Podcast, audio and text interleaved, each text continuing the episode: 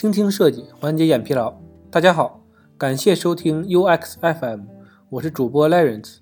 你可以在微信公众号中搜索 UX FM，关注我们的最新动态。今天为大家分享一篇来自于站酷的文章《智能电视端 UI 设计基本原则》，作者呢是 Lakely 的脑洞。对于现在家庭智能电视而言，技术在不断的进步，但是其饱和度和对比度有的还是很强。还会遇到大红碰到大紫的色块对比，但是信息变得简约了，都是以 Type 导航为主。下面几张卡片信息瀑布流显示，语音提示很重要，会随着焦点的移动发出提示声响，提示用户电视焦点的移动状态。小米电视商城呢全新改版，在接到需求后啊，一定要模拟用户来体验一下购物流程。环境呢应该是固定的，那就是在家里。电视呢和手机购物体验是不一样的，电视是要用遥控器来控制的，所以呢每一步的操作流程都很珍贵。如果界面跳转太多，会给用户一种烦躁的感觉。所以呢，尽量同一层级的信息就在同一界面填写完毕，避免二次跳转。第二点说的就是焦点问题，焦点不能层次不齐，跳动太大会引起视觉不适。以小米电视商城详情为例。焦点尽量在同一水平上，水平的焦点移动，视觉感受会舒服很多。智能电视的分辨率和大家平常在 APP 看电影的时候差不多，如上图所示。目前呢，1080P 最常见，2K 和 4K 基本都是资源类节目。设计尺寸以小米电视为例，通常呢做1920乘1080的视觉稿就可以了。开发呢？会根据视觉稿进行适配，这样呢，比幺九二零乘幺零八零大还是小的分辨率都没有问题了。我们知道，在设计 APP 的时候，都有左右间距的控制。移动端呢，一般常见的控制在二十八 px 或者三十二 px。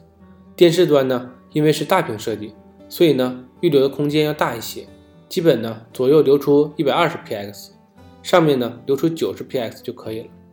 我一般设计的时候呢，左右是固定的 120px，上面呢可以随设计内容来自定义，90px 或者 100px 都是可以的，只要视觉舒服就可以了。焦点在电视端的 UI 设计里尤为重要，因为呢它就是你的视觉焦点，焦点会随着遥控器是上下左右确认都会改变。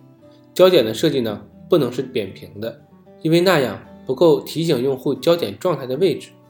焦点的设计应该是放大的、夸张的，可以带边框，也可以使用投影外发光的设计，确保能够给用户足够清晰的位置。焦点放大呢，我这里建议放大一点一倍或者一点二倍就可以了，再大呢就显得过于大了。我在设计焦点的时候呢，就用了放大加外边框的形式，这样焦点移动起来可以让用户足够看到位置所在。电视端的交互呢也是很简单的，基本呢属于十字交互，即从上而下、从左到右的交互方式。因为控制的易用性问题，所有的电视呢都没有斜四十五度的交互，所以呢这样的设计是错误的。在 App 里常见的弹窗和浮窗可以盖压在可点击的功能上，比如美团的红包、爱奇艺的一键关注。即使这样，也不影响功能的正常使用。但是。电视端的设计，如果两个可点击功能加在一起，那么尴尬的就是焦点无法获取了，因为他们没办法判断你想要选择是哪个。所以在电视上一定要将两个功能分开布局最为合适。露出屏外的内容呢，和移动端的设计是一样的。如果有多个卡片内容，我们需要将露出屏幕外的那张卡片做一些边界化的处理，控制好间距。也就是说，我们要将一个完整的卡片露出来一些，让用户知道后面啊还有内容。反之呢，用户可能不知道后面还有内容，就不会按遥控器按右键查看了。电视端 UI 设计禁忌空间隐藏。如果有很多文字的时候，左边的设计呢是错误的，因为啊隐藏了 Button 按钮，改为右边的设计是比较好的。我们可以选择焦点，选中文字。给一个弹窗状态或者其他，将 button 的功能啊位置露出来。如果界面可以选择功能比较少。我们设计的时候呢，尽量在第一屏展示。如果实在不行呢，可以选择吸底设计。颜色的选择运用是重中之重，因为呢，这个会直接影响到用户的视觉体验。因为用户环境大多数是晚上的时候回去看电视，分开灯和关灯的情况。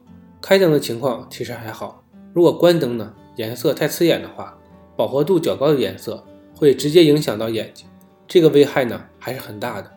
而且呢，不一样的颜色色块会增加用户的视觉负担，这样呢就得不偿失了。所以呢，我们要避免大面积的使用单一纯色或者渐变色。特别提示哦，电视 UI 设计中，白色谨慎使用，白色谨慎使用，白色谨慎使用。重要的是啊，说三遍，因为啊，白色过多实在是太太太太刺眼了。我们可以选择较为灰一些的接近白色的颜色来代替。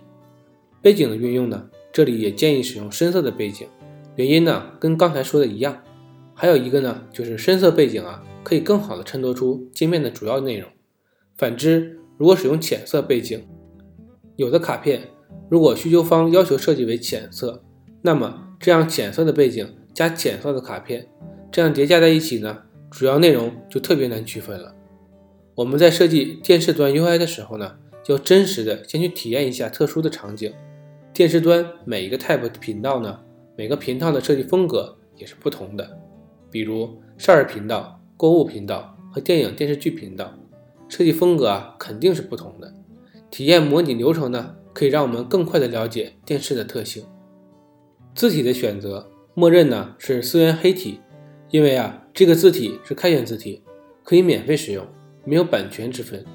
以上列入的字体呢是小米电视商城改版的字号，具体的字体和间距啊可以根据字体的设计需求来改变。关于字体的选择。当然，你也可以选用其他字体或者一些特殊字体、好看的字体，但是这样的话呢，字体包应该会很大，会影响一些加载速度吧。字体颜色选择尽量呢用白色或者亮色，深色背景上选用白色最好的，这样呢更易于阅读。字体的粗细大小呢，这里标题建议加粗选择，其余的呢用常规字体就好。避免太粗或者太细的字体选择。下面呢，聊一下更好的智能家居体验。电视的设计啊，只是其中的一部分。未来我们的电视呢，可能比现在体验更加好。比如会出现实景商城，单一的图片形式已经不能满足我们对购物的需求。一些视频类啊、动效类的体验会更加合适。想让电视拥有好的体验，并不是一件简单的事情。想必呢，大家已经从诸多的电视盒子上体验到了这一点。我们曾经熟悉的电视已经发生改变，而我们适应的手机、平板和电脑，新的电视呢还有很大的差距。